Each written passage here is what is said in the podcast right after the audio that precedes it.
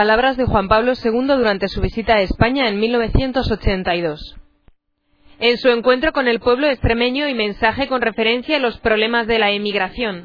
Monasterio de Guadalupe, Cáceres.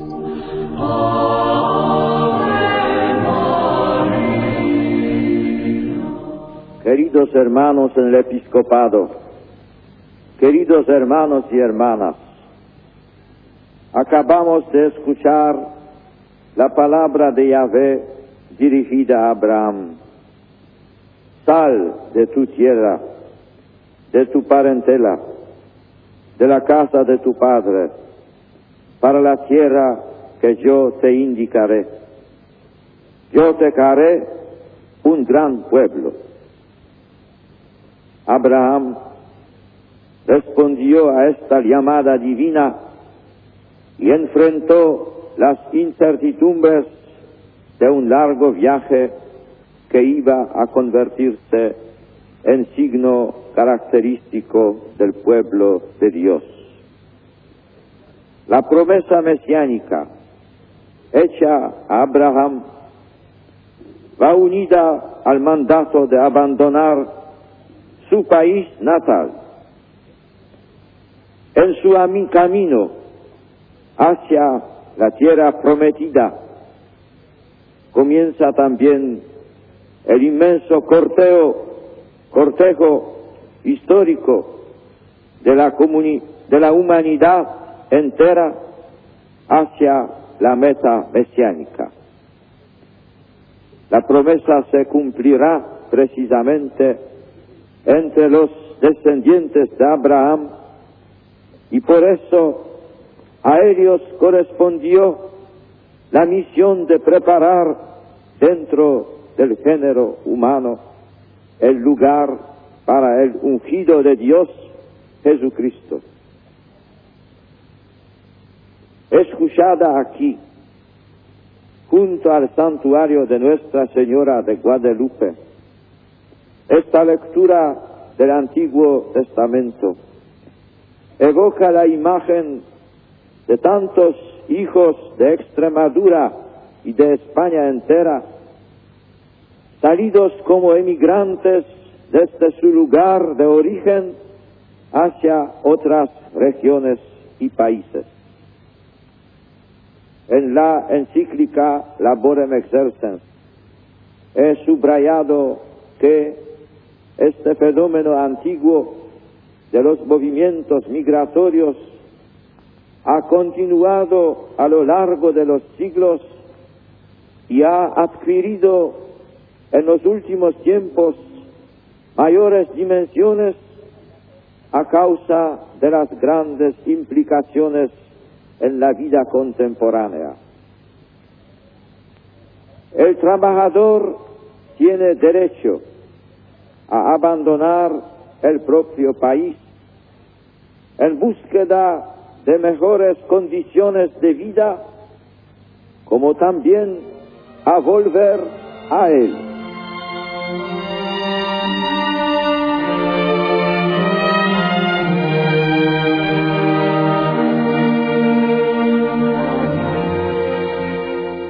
Sería tantas veces más humano que los responsables del orden económico, como indicaba mi predecesor, el Papa Juan XXIII, procuraran que el capital buscara al trabajador y no viceversa.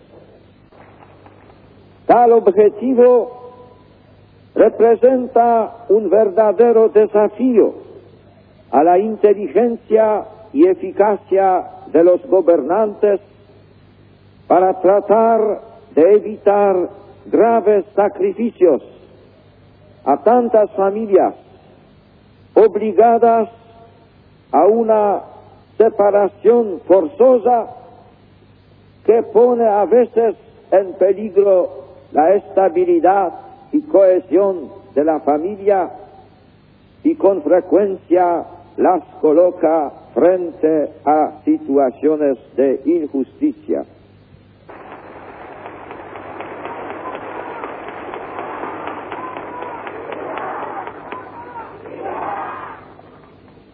un desafío para los responsables del orden nacional o internacional que han de acometer programas de equilibrio entre regiones ricas y pobres.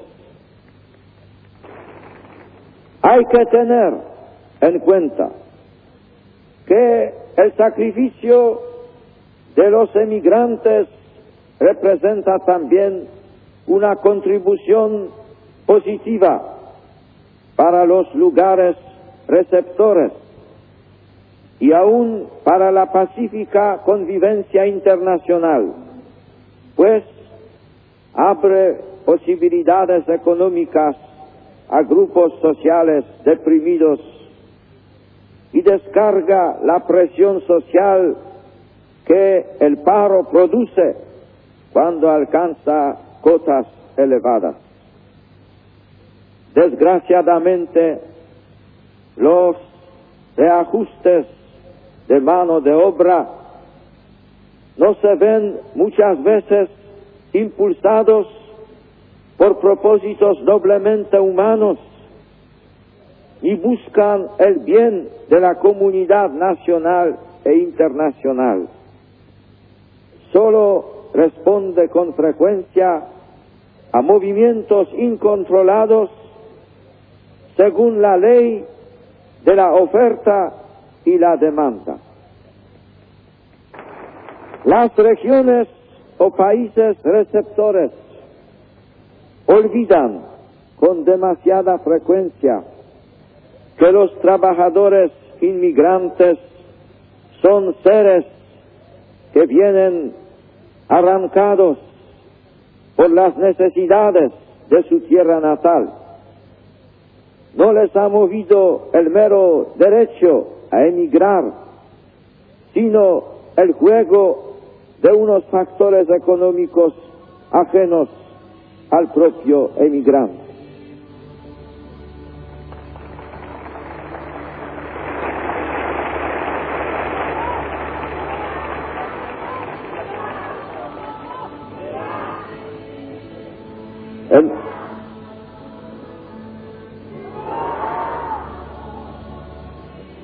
Por otra parte, las autoridades políticas y los mismos empresarios tienen la obligación de no colocar a los emigrantes en un nivel humano y laboral inferior a las trabajadores.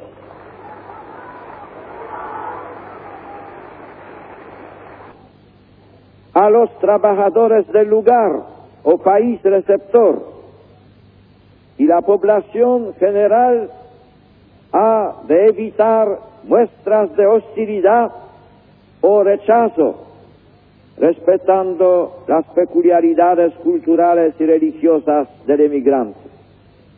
A veces, este es forzado a ocupar viviendas indignas, a recibir retribuciones salariales discriminatorias o a soportar una segregación social y afectiva penosa que le hace sentirse ciudadano de segunda categoría.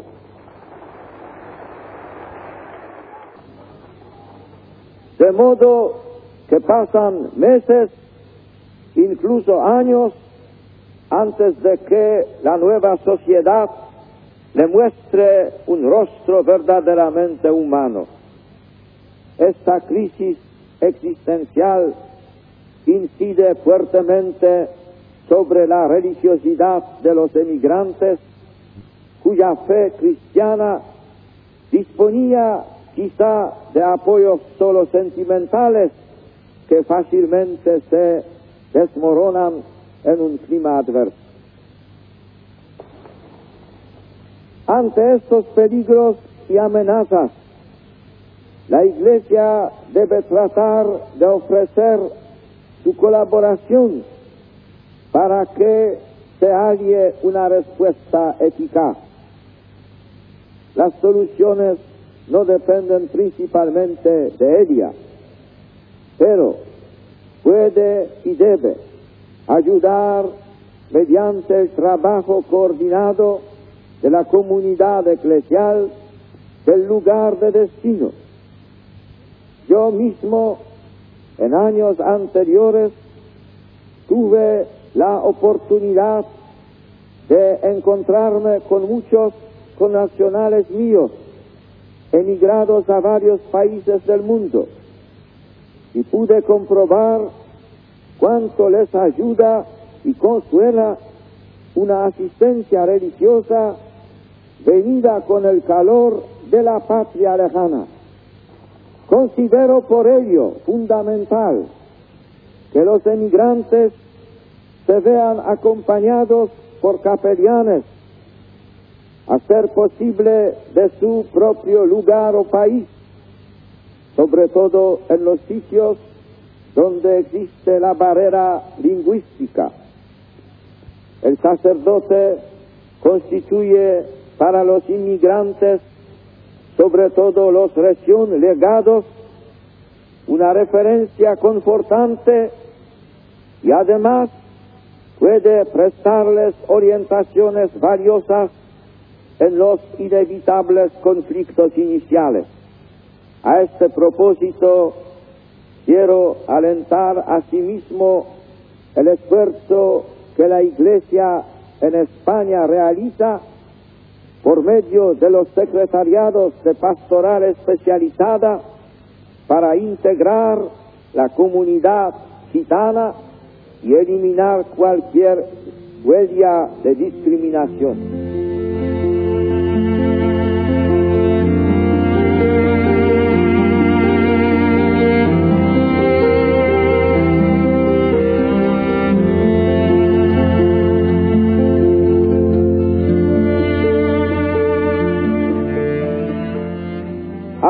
Autoridades de la nación o lugar de origen corresponde prestar el apoyo posible a los ciudadanos emigrados, especialmente si han ido a países extranjeros.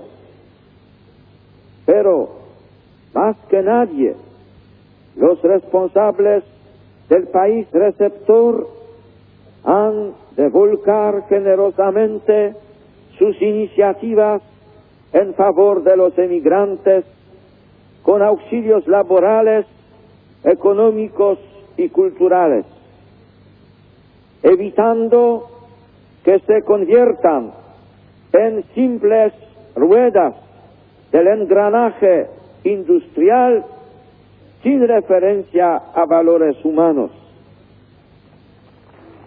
Apenas hay una señal más eficaz para medir la verdadera estatura democrática de una nación moderna que ver su comportamiento con los inmigrados.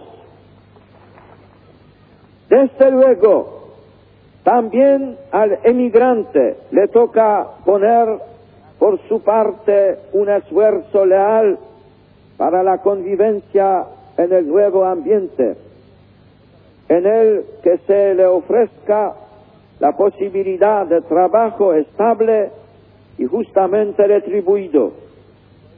Muchas veces de su comportamiento depende disipar recelos y tender puentes de diálogo y simpatía. Con un cuidado particular deben coordinar su conducta el emigrante y las autoridades locales en el caso de familias que, llegadas de otra región española, tengan el propósito de quedar definitivamente asentadas en su territorio. Las dificultades pueden aparecer cuanto entre el lugar de, de origen y el receptor existe diferencia de lengua. Al emigrante corresponde aceptar con lealtad su situación real exponer su voluntad de permanencia y procurar insertarse en los modos culturales del lugar o región que le acoge. Por su parte, a las autoridades incumbe no forzar el ritmo de inserción de estas familias, ofrecer la posibilidad de una entrada gradual y serena en la nueva atmósfera, mostrar voluntad pública de no discriminar por motivos de idioma, prestar las facilidades escolares precisas para que los niños no se sientan desamparados o humillados en la escuela, ofreciéndoles enseñanza bilingüe, sin imposiciones, y respaldar iniciativas que permitan a los emigrados conservar la savia cultural de su región de origen. De este modo, en vez de enfrentamientos penosos e inútiles, el acervo cultural de la zona receptora, a la vez que da, se enriquecerá silenciosamente con matices aportados desde otros ambientes. Una especial palabra merece el nuevo drama que plantea a los emigrantes la crisis económica mundial, forzándoles a regresar despedidos antes de tiempo. Las naciones poderosas deben un justo trato a estos trabajadores que con gran sacrificio han contribuido al desarrollo común. Han sido especialmente útiles, más allá de lo que, de lo que pueda pagarse con un simple salario.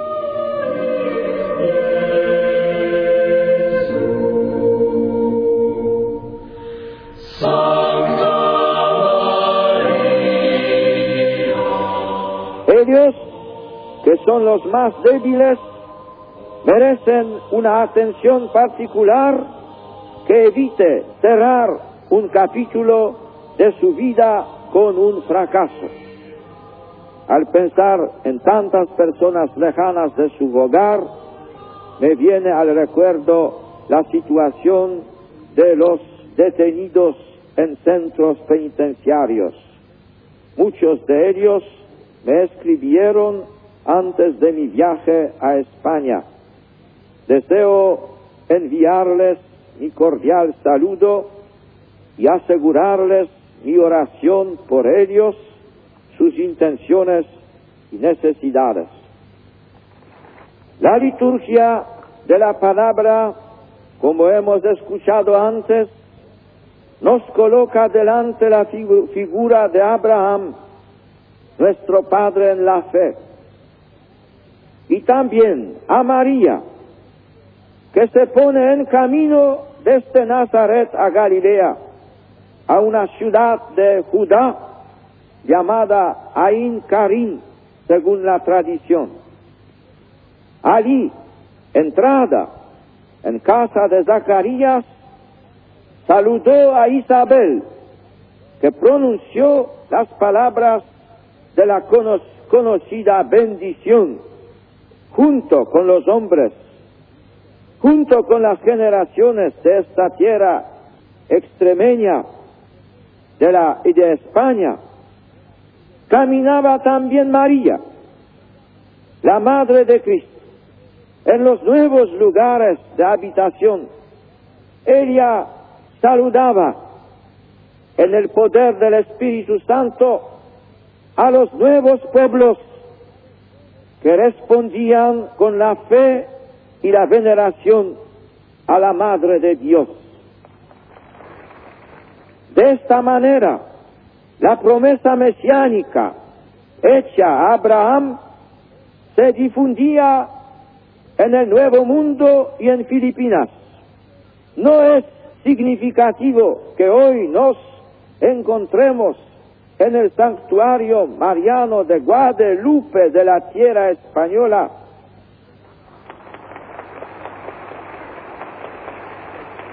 y que contemporáneamente el santuario homónimo de México se haya convertido en lugar de peregrinación para toda Hispanoamérica.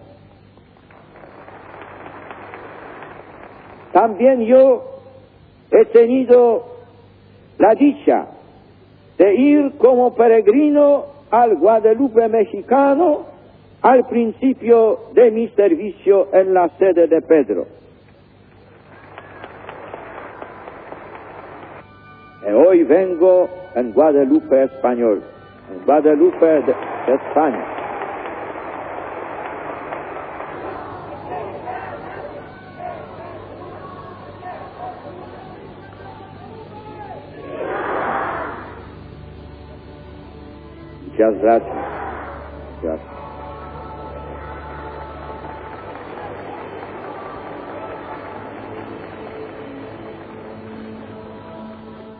Se debía antes de ir a Guadalupe de México llegar aquí.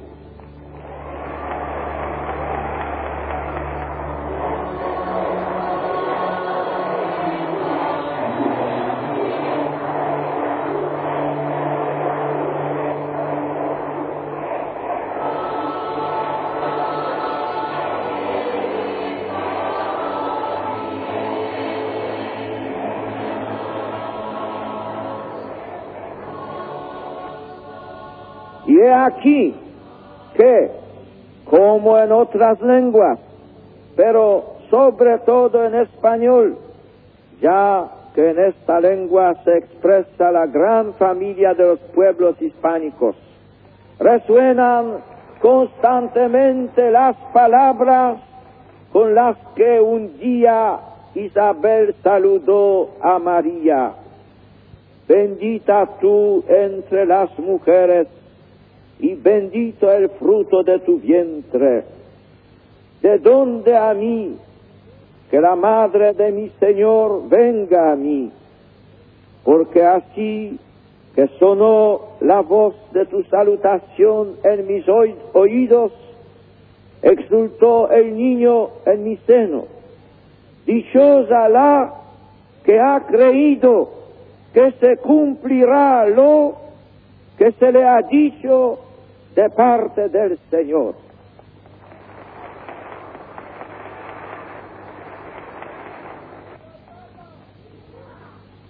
Bendita tú.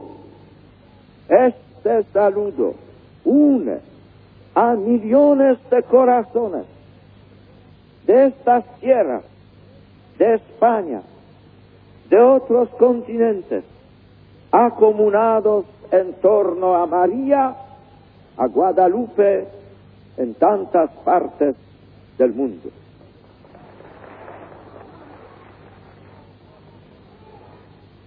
Y así María no es sólo la madre solícita de los hombres, de los pueblos, de los emigrantes, es también el modelo en la fe y en las virtudes que hemos de imitar durante nuestra peregrinación terrena.